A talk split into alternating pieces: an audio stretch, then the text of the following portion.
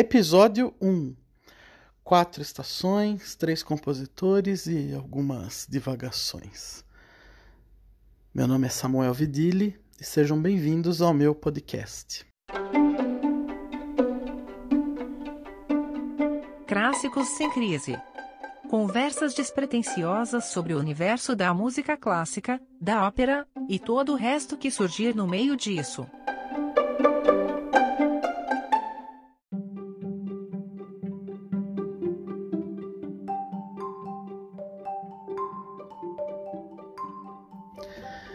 Olá, sejam todos bem-vindos a esse podcast de música clássica, o clássico sem crise. Qual é a ideia aqui? É ouvir música clássica, clássica mesmo, com R e não com L. Por quê? Porque eu não quero regra nenhuma, não vou seguir ordem cronológica, não vou falar das escolas de, de música, não vou, não quero entrar nos, nas questões de tonalidades dinâmicas e tudo que compete a um músico profissional falar por um motivo muito simples. Não sou um músico profissional, muito pelo contrário. Eu sou um músico frustrado e professor de sociologia atualmente. Moro na cidade de Jundiaí, no interior de São Paulo, por isso também uma brincadeira com o clássicos.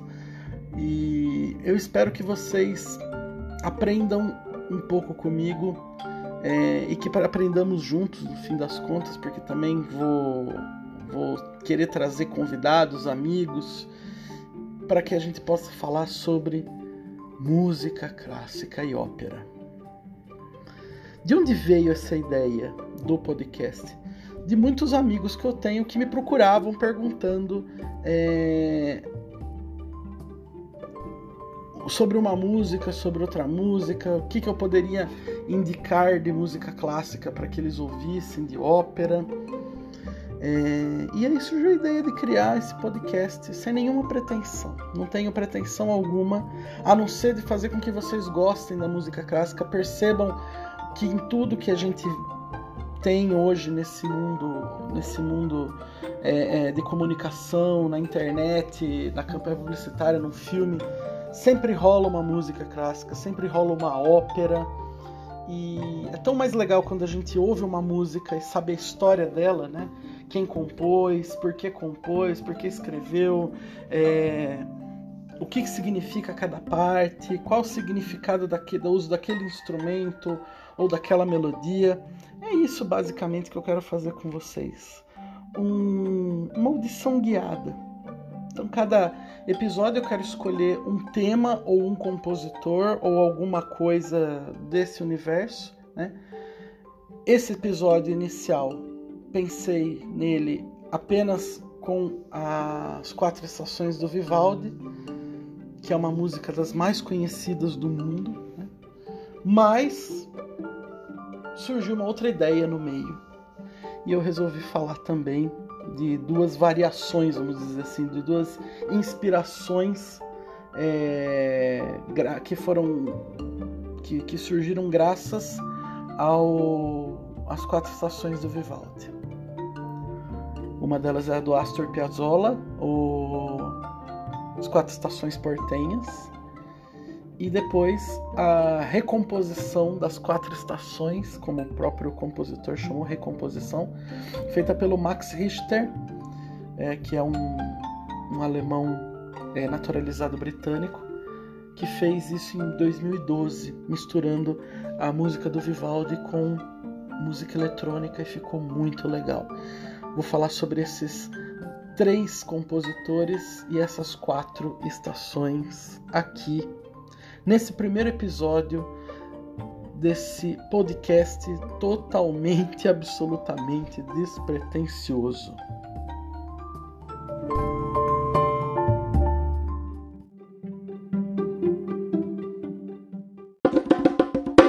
Biografia e etc.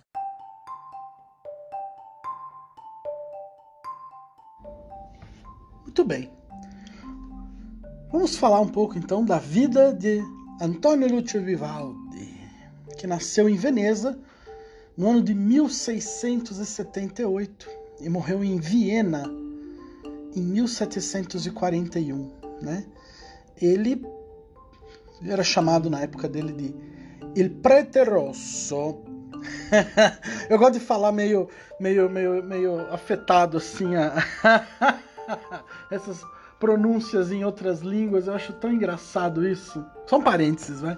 É, eu, eu, eu ouvi a minha vida inteira a, a Rádio Cultura, né? Acho sensacional. A Rádio Cultura de São Paulo.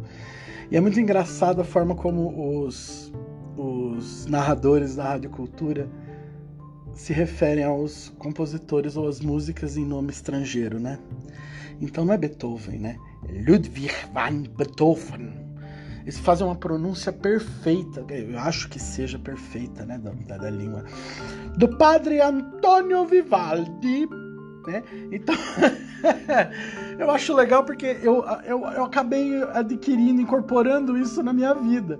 Quando eu leio alguma coisa, a voz da minha cabeça, em vez de falar il prete rosso, ela fala il prete rosso, Antonio Vivaldi. que besteira. Ai, eu devia tirar isso do podcast, mas não vou tirar não, que é muito engraçado. Bom, gente, o que é importante do Vivaldi? 477 concertos, 46 óperas, 70, 770 obras no total, né? E morreu com 63 anos, pobre, ferrado. Ele tentou perseguir, a, ele conseguiu um auge, a carreira dele teve um auge e depois ele caiu em esquecimento por uma série de questões é, políticas sociais do momento, né? Ele, ele tentava a, toda, a todo custo é, ele tentou a todo custo se manter na mídia. e naquela época a mídia era Viena, era Paris, né? Veneza era um grande centro, mas não era ainda, não tinha mais aquela importância toda. Bom, vamos contar um pouco da história dele desde o começo. Eu já, tô, já matei o Vivaldi, já falei da. eu, já, eu já adiantei um monte de coisa. Vamos voltar para o começo. O Vivaldi, Antônio, nasceu em 1678, e o pai dele era, era violinista. O pai dele tocava na, na orquestra que tinha é, dentro da, da igreja de São, da Basílica de São Marco, né, em Veneza. E, e, ele tocava lá e foi lá que ele aprendeu um pouco do violino e ele se mostrou um virtuoso. Assim, né? Ele tinha eles tiveram dez filhos, né, os pais do Vivaldi, sendo que só três sobreviveram, né? E, e era moda, assim, na época, é, é, na, era moda na época colocar um, um, um, filho como padre, né? Fazer com que o filho se tornasse padre. E foi o que aconteceu com o coitado do Vivaldi, assim. Era, era costume na época que um filho se tornasse padre. Foi o que aconteceu com o Vivaldi. É, ele, com Antônio, né? Ele foi para o seminário, ficou no seminário, saiu do seminário aos 25 anos, padre. Só, e daí o nome Il Prete Rosso, que significa o padre vermelho, porque ele era muito ruivo e chamava muito atenção isso, né?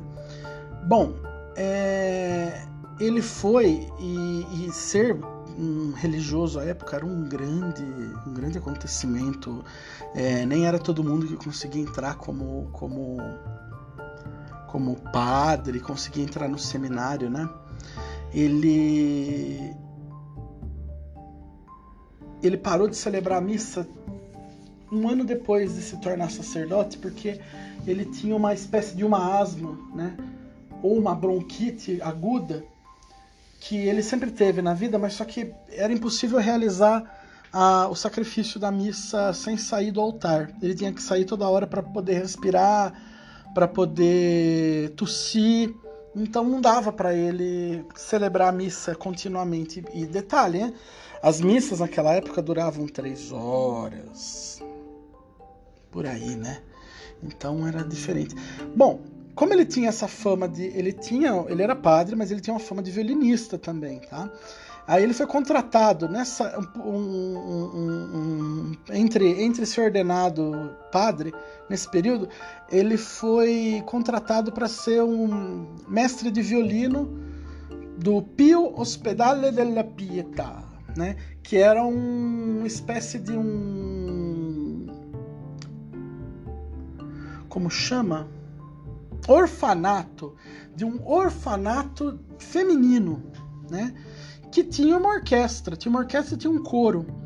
E, e ensinavam-se para essas meninas é, a, a música, né? Não era nesse único lugar, era meio que um costume na, na cidade, os hospedales, essas, essas, esses orfanatos, terem as suas.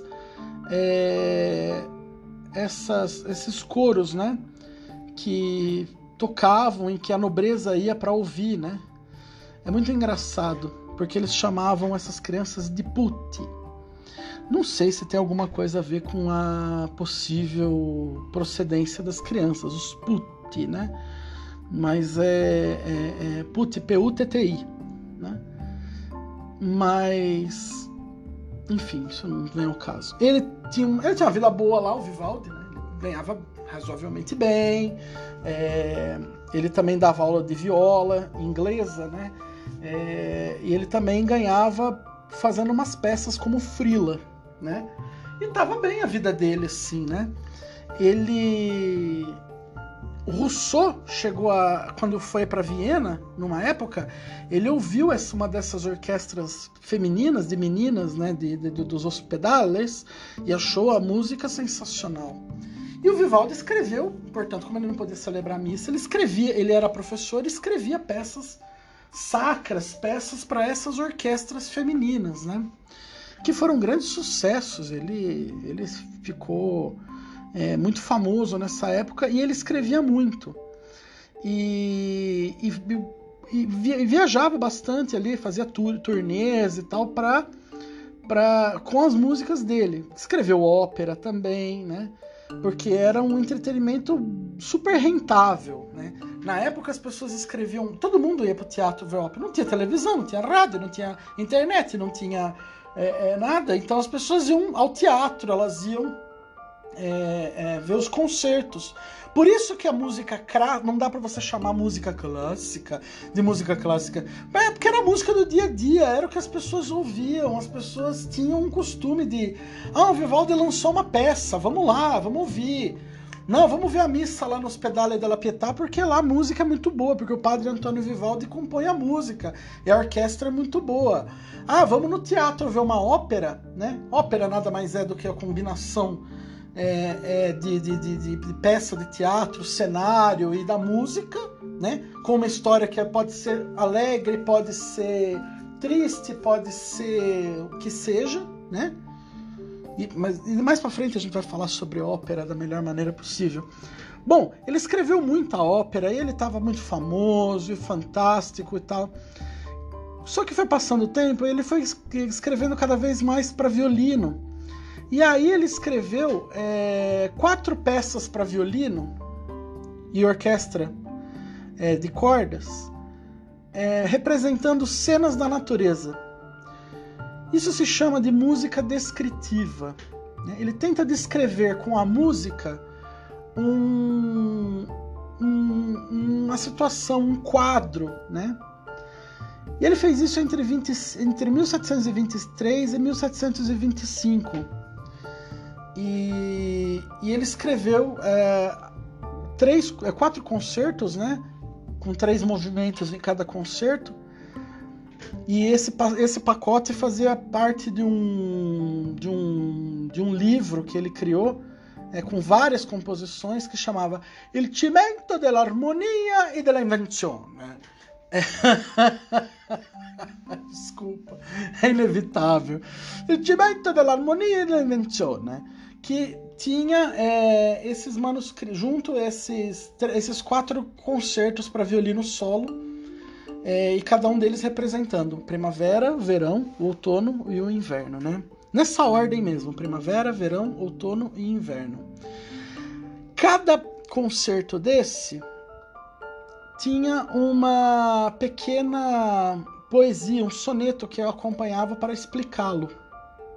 Mas eu vou falar mais dos quatro estações quando a gente for tocar, quando a gente for ouvir. No quadro vamos ouvir uh, as quatro estações. Agora, o que é importante vocês saberem, a gente todos saber, né, que o Vivaldi, é, ele, ele, enfim, ele criou isso, chegou num auge, viajou a Europa e recebeu comissões. E ele percebeu que uma coisa interessante é assim, tinham muitas figuras é, famosas que não sabiam escrever nada. Né? Ele era muito melhor do que qualquer músico da época dele mas que pagariam para que ele escrevesse, é o famoso ghostwriter. Então ele fez muita música assim porque isso dava mais dinheiro para ele. Então ele, imagina, gente, manter-se de música é como hoje, assim, né? Não tem muita diferença, não. E, e quando você se é um rockstar, quando você, você é um, um, um ídolo pop, é uma coisa. Agora, quando você tá ali, né, é, lutando lutando ali no, no, no barzinho, tocando em cada lugar que te chamam, etc e tal, é, a vida é dura, gente. Por isso que a gente tem que valorizar os nossos artistas. E o Vivaldi teve essa vida. E ele caiu nas graças do, do imperador da Áustria, do Carlos VI. E tava tudo certo, gente, tava tudo legal. Ele foi, ele se tornou cavaleiro, ganhou medalha de ouro, e foi para lá e fez um sucesso danado, fez turnê por Praga, fez turnê por Budapeste e ópera para cima de ópera, tava tudo muito legal. Só que a verdade é que o modelo dele começou a se começou a cair meio que em, fora de moda, ficou meio fora de moda a música barroca e as óperas estilo Vivaldi, com histórias. As histórias das óperas do Vivaldi, basicamente, eram histórias é, da antiguidade clássica, né? Eram. eram se passavam na Grécia antiga, na Roma antiga. Então, as pessoas começaram a ficar um pouco cansadas desse modelo, né? E surgiu um outro modelo, né? Que é a tal da ópera napolitana, que depois nós vamos falar disso. Tal. O importante é saber o seguinte: o Vivaldi. Aí o rei, o imperador, o, o Carlos VI morreu, Aí rolou uma guerra de sucessão austríaca, porque a, a, a herdeira do trono era a filha dele, a Maria Teresa, e, e, e começaram uma briga para saber se realmente uma mulher poderia assumir o trono. Enfim, o Vivaldi se ferra, dança, e acaba morrendo pobre, miserável, em Viena mesmo, né? em 1741, possivelmente por algum problema respiratório, né? Ele ele acabou morrendo e sendo enterrado como indigente e ficou lá esquecido. Até mais ou menos o começo do século XX, final do século XIX, início do século XX, que daí ressurgiu o Vivaldi, redescobriram o Vivaldi e o Vivaldi se tornou o que é hoje, essa grande figura que, que, que, nós, que nós conhecemos na música clássica. Né? Essa, essa foi a vida dele. Não teve uma vida fácil, foi uma vida de muita luta, mas de uma genialidade que até hoje comove. Eu acho incrível o Vivaldi. Eu tive uma oportunidade, vou contar para vocês aqui eu tive uma oportunidade de um, há uns oito, seis anos mais ou menos. Teve uma apresentação no, na Sala São Paulo, aqui em São Paulo, né, que é a casa da OSESP, melhor orquestra que nós temos, com certeza, com certeza. É... E era uma apresentação de I Sonatori della Gioiosa Marca. era, uma, era um conjunto de música barroca que só tocava com instrumentos da época, né? instrumentos com 300 anos, com 280, 300, 350 anos, uma coisa incrível. E quase todo o programa foi é, baseado em Vivaldi, músicas de Vivaldi. Meu Deus do céu. Acho que foi uma das coisas mais bonitas que eu já vi na minha vida. Um som baixo, né? Mas a sala São Paulo é incrível, né? Ela, ela, ela tem uma acústica que é perfeita. Nossa, foi tão bonito aquilo. E aí eu percebi a genialidade do Vivaldi. Porque às vezes a gente fica muito preso a, a só o que é popular e não ouve o resto das músicas do Vivaldi. Outra vez eu vou fazer um episódio só sobre músicas do Vivaldi, mas agora vamos ficar nessas quatro estações e nesses três compositores.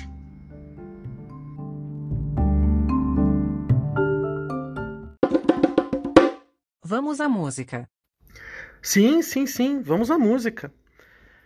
Vamos ouvir então agora o primeiro movimento da primavera das quatro estações do Vivaldi. Esse primeiro movimento é o Allegro, é, que significa nada mais do que alegre, né? O que, que, que, retrata, o que, que tenta descrever essa primeira parte né, da primavera? O canto dos pássaros, né? Como eles estão alegres pelo surgimento da primavera e dá para ouvir isso muito pelo, pelos violinos que tentam é, e o, que o Vivaldi tentou fazer com que soassem como os passarinhos cantando pela alegria de, ter, de estar na primavera, né? É, tem esse brilho de tentar mostrar é, como os passarinhos, como a natureza fica feliz é, com essa estação, né? E é a primeira música, a mais conhecida do Vivaldi é, para começar bem o clássico sem crise. A performance não só desse movimento, mas de todas as quatro estações que nós vamos ouvir, é, fica a cargo do violinista John Harrison fazendo o, os solos de violino, né, como violino principal, é, acompanhado pela Wichita State University Chamber Players conduzidos pelo Robert Turiziani.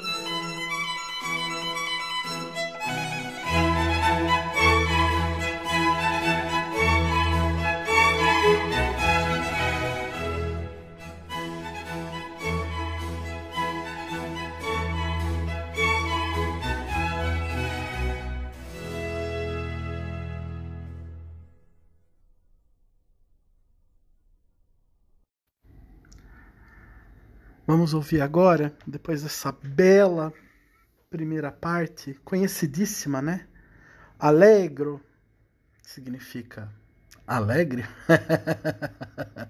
Nós vamos ouvir agora o segundo movimento, largo e pianíssimo sempre, que é, como o próprio nome diz, um movimento mais é, arrastado, baixinho, calmo, tranquilo. Minha parte preferida, é, para falar bem a verdade para vocês. É, nessa parte o, o, o Vivaldi ele, ele retrata o pastor tirando aquele cochilo depois de um belo dia de trabalho, é, tirando um cochilo debaixo da árvore, enquanto o cachorro late bem baixinho também, é o som das violas, né? Ele, ele late de uma maneira contínua também, assim, mas espaçado, contínuo e espaçado ao mesmo tempo que não cansa, que é uma coisa tranquila que acaba modulando o sono. Além do som do cachorro, tem as folhas farfalhantes que o vento mexe, né? E dá para ouvir o som dessas folhas, que é o som que os que as violinos secundários fazem assim, muito bonito. Bora ouvir?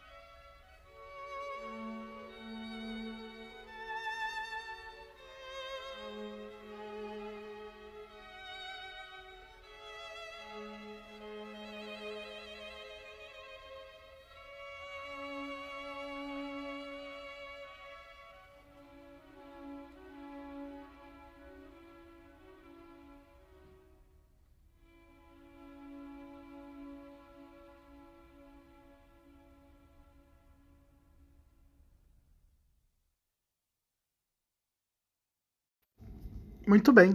E agora nós vamos ao terceiro movimento do concerto Primavera das quatro estações do Vivaldi, que é o Allegro Pastorale, que como diz o próprio nome, é alegre e é pastoral.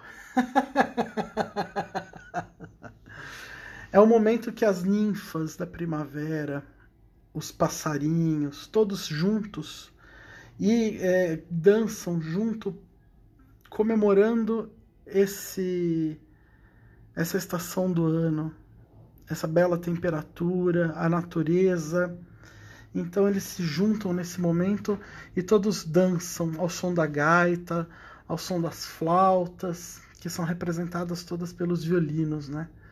É muito bonito e vale a pena com certeza ser ouvido.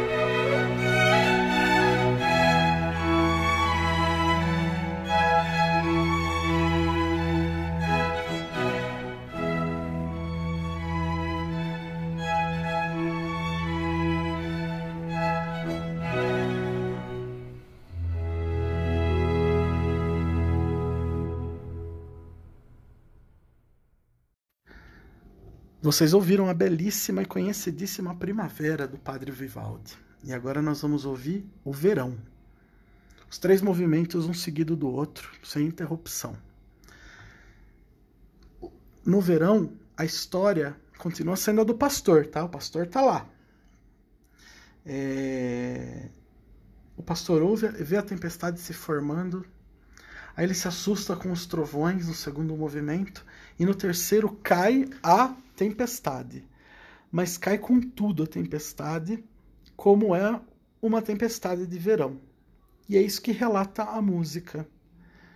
Muito bonita também, mais uma vez interpretada pela Budapest Strings. Vamos ouvir.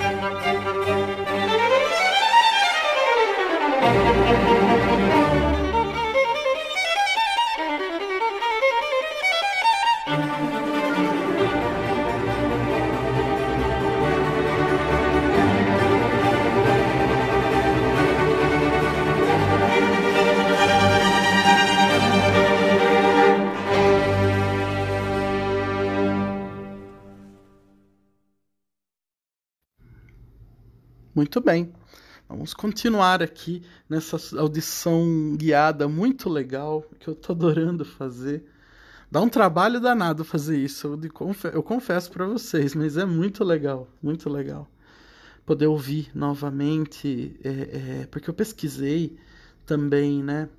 E reforcei algumas coisas que eu já sabia. Enfim, é muito bacana poder compartilhar esse tipo de coisa.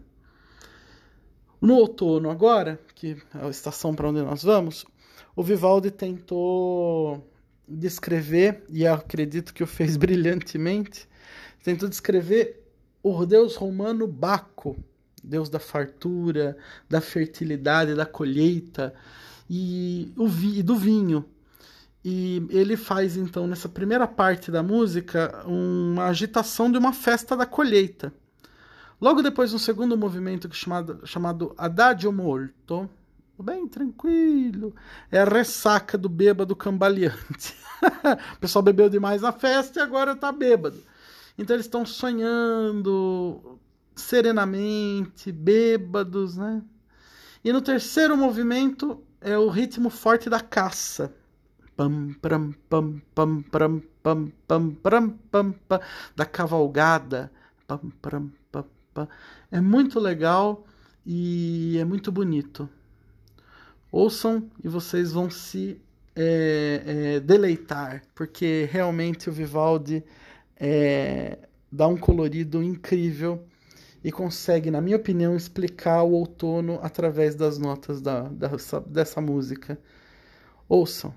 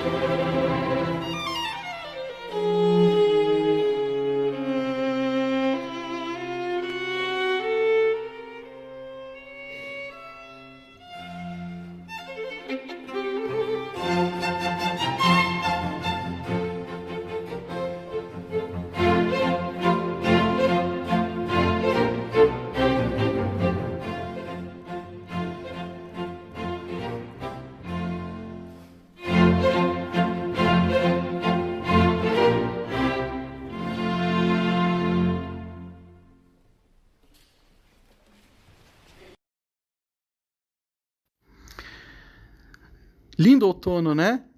E agora nós vamos para o inverno. E no inverno, nos três movimentos, o Vivaldi descreve no primeiro a ação implacável do vento gelado, das portas batendo, dos pés batendo, dos dentes é, é, batendo com o frio. E, e, e, e, os vendavais também nas escalas que vão, que sobe que desce. Né? Isso é muito interessante. Na segunda parte da música, que é uma das mais famosas da, das quatro estações, é uma chuva caindo lentamente no chão congelado, então é um barulho como se o, o violino faz um negócio chamado pizzicato, que é com o dedo, ao invés de tocar o violino com arco, tocam com o dedo. Pam, pam, pam, pam, pam, pam, pam, pam, pam. E, e é muito bonito porque são as gotas caindo lentamente no chão é, no chão congelado. E no final é uma melodia que é, começa muito serena e termina muito alegre, é, porque assim, aceita-se o inverno e a maravilha que é também essa estação. Vamos ouvir então o inverno das quatro estações.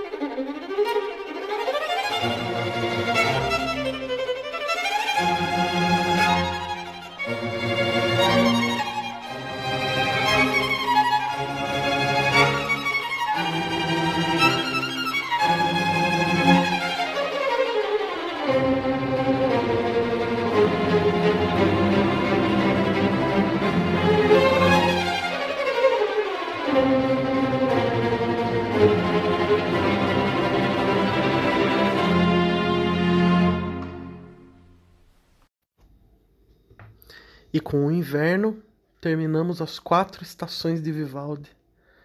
É... Essa peça maravilhosa que com certeza faz parte da história de muita gente, e com certeza, como eu falei, faz parte da minha. E sempre que ouço, lembro da minha mãe, sempre que ouço, lembro de quando pequeno, na sala da minha casa com um LP na mão. E eu acho que a música é isso. Ela é recordação também, é a memória, além da beleza, obviamente. Nós ouvimos uma versão das quatro estações do Vivaldi tocada pelo John Harrison no violino, acompanhado da Wichita State University Chamber Players, todos conduzidos pelo Robert Turiziani. Muito bom. Continuando o nosso passeio aqui nos clássicos sem crise, é... agora é a hora do Astor Piazzolla, né? grande compositor argentino e dono das suas quatro estações, as quatro estações portenhas. Ele escreveu para um conjunto, inicialmente ele escreveu para um conjunto de baixo elétrico, bateria, bandoneon, violinos, mas várias várias versões surgiram dessa música. Antes de qualquer coisa, deixa eu contar um pouquinho da história dele, né? Biografia e etc.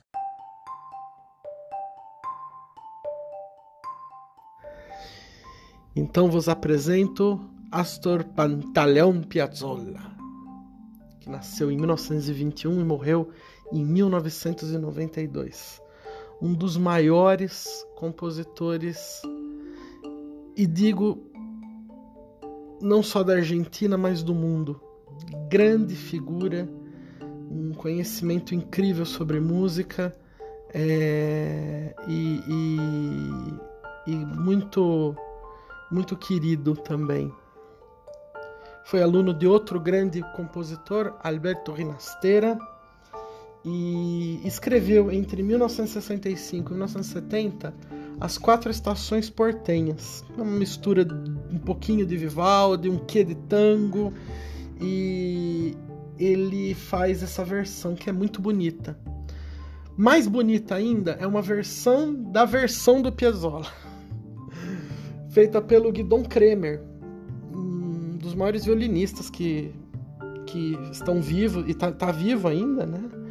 É, um dos maiores violinistas vivos, o Guidon Kremer, junto com a com o Astor Quartet, é, fez uma versão lindíssima do Inverno Portenho, né, do, da parte do inverno, porque as quatro estações de Portenha são, são quatro músicas apenas, não são doze, que nem a do Vivaldi, três para primavera, três para o verão, três para outono e três para inverno.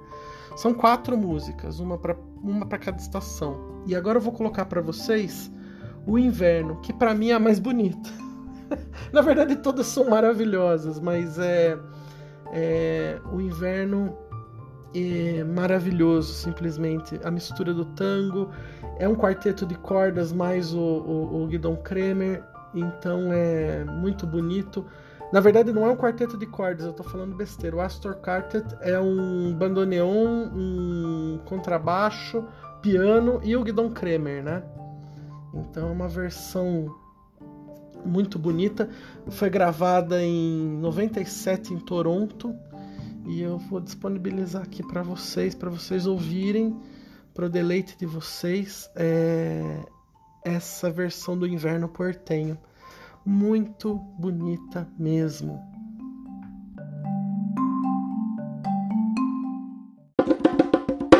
Vamos à música. Sim, sim, vamos, vamos à música. Vamos ouvir então é, o Inverno Portenho das quatro estações portenhas, ou quatro estações em Buenos Aires, do Astor Piazzolla, é interpretado pelo Guidon Kremer Astor Quartet. you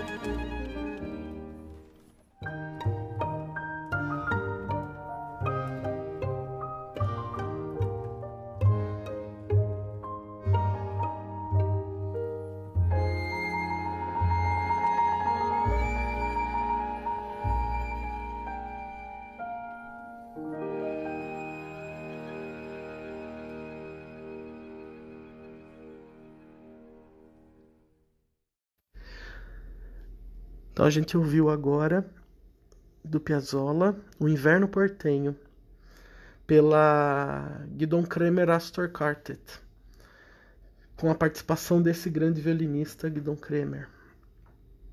Maravilhoso, né? Como é bonito e sutil e como é elegante, né? Eu acho que essa é a palavra que melhor define a música do Piazzolla. É uma música muito elegante, muito elegante, muito fino, sabe?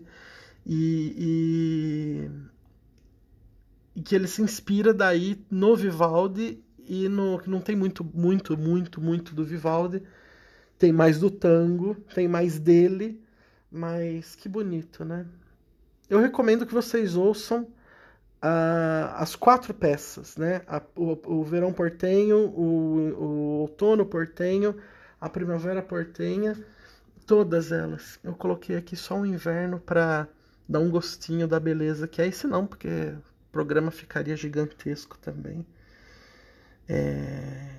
Então, essa linda música do Piazzolla, que eu agradeço a minha amiga professora Maria José Fabiano por ter me apresentado quando, quando ela era minha professora de geografia, vejam vocês, alguns anos atrás.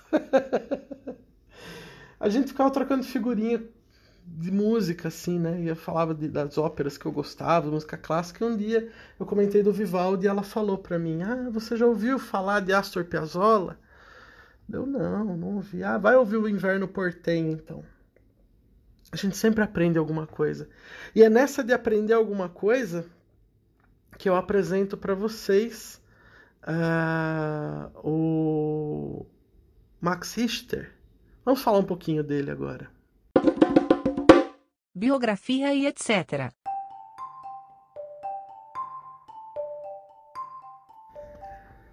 Antes de contar a biografia do Max Richter, é, eu vou começar pelo etc. Como eu conheci essa música? Através de uma aluna minha do ensino médio, a querida Giovanna Borges Bergamo, para quem manda um beijinho. Eu coloquei no Instagram qual a sua música clássica favorita. Perguntei para os meus seguidores e ela foi uma das que respondeu. E ela escreveu Max Richter, As Quatro Estações. Daí eu falei, não, ela deve estar enganada, né? e todo cheio de arrogância, falei para ela: Minha querida Borges, acho que você está enganada, porque não. Quem escreveu as quatro estações foi o Vivaldi. Não, professor, eu conheço essa versão, essa versão do Max Richter. Eu falei: Quem será Max Richter? Quando eu ouvi foi amor à primeira vista. É uma das coisas mais bonitas e emociona realmente. Eu vou colocar para vocês aqui a a primavera do da, essa primeira parte primavera do, do, do, do Max Richter e dessa obra maravilhosa que é chama realmente recomposta por Max Richter as quatro estações de Vivaldi estreou no, em 2012 e o Max Richter ele tem é, ele tem 54 anos, é uma criança ainda. um dos maiores compositores vivos, né? Já fez, eh, passou a marca de um bilhão de streams, é, já vendeu um milhão de álbuns no, no terceiro milênio, isso é muita coisa, né?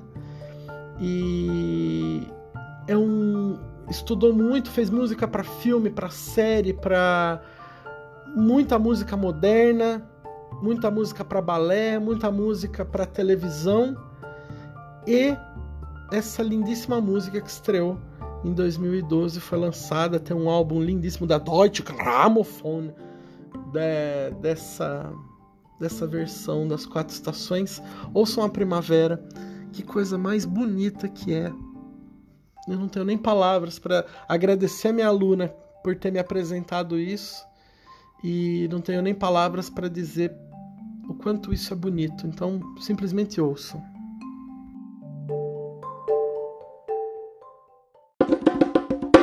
Vamos à música. Vamos ouvir, vamos ouvir é, a primavera das quatro estações do Max Richter, recomposta pelo Max Richter, é... tocada por ele também, né? Pelo Daniel Hope no violino, fazendo solos. E a, e a orquestra é a Concerthaus Kammerorchester de Berlim, sob a regência do André de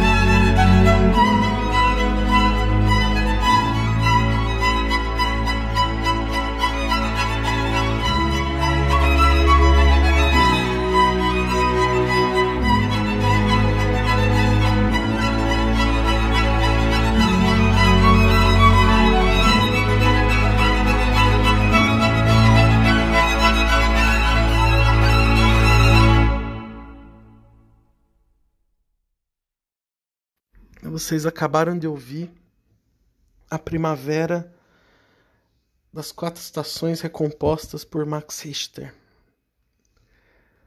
Que coisa mais linda, não?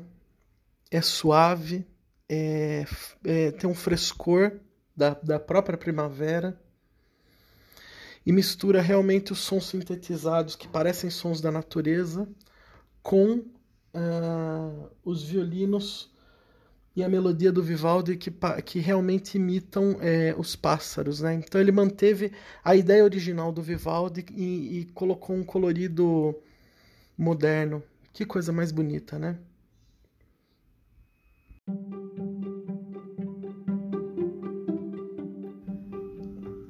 E com essa bela música, recomendando que vocês ouçam o álbum inteiro também, procurem o álbum todo que vale a pena ser ouvido porque ele faz uma releitura de toda a obra do Vivaldi e vale muito a pena, o Max Richter. Eu termino é, esse podcast, esse primeiro episódio, agradecendo aos que tiveram a paciência de me escutar até agora. Eu quero agradecer a minha querida, mais uma vez, a minha querida aluna Giovanna Borges Bergamo por me apresentar a Max Richter, pela minha querida professora, agradecer a minha querida professora Maria José Fabiano por me apresentar o Piazzolla, agradecer a minha mãe por me apresentar o Vivaldi, me fazer ouvir desde, desde, desde feto. quero agradecer muito a colaboração é, do Antônio Vieira, professor Antônio Vieira, que é meu amigo de Tunico, é, é meu amigo de muitos anos da faculdade.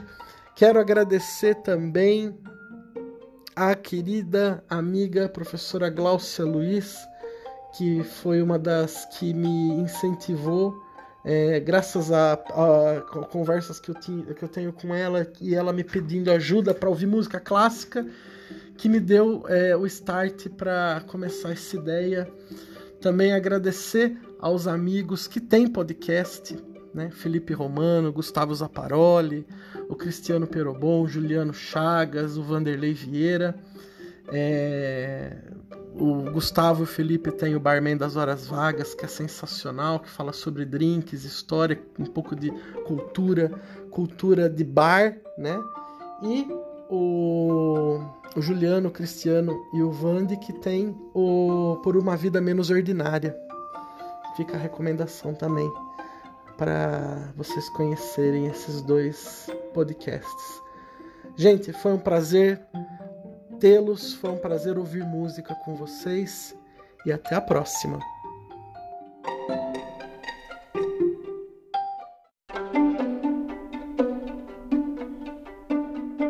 Você ouviu Clássicos sem Crise por Samuel Vidili. Até mais.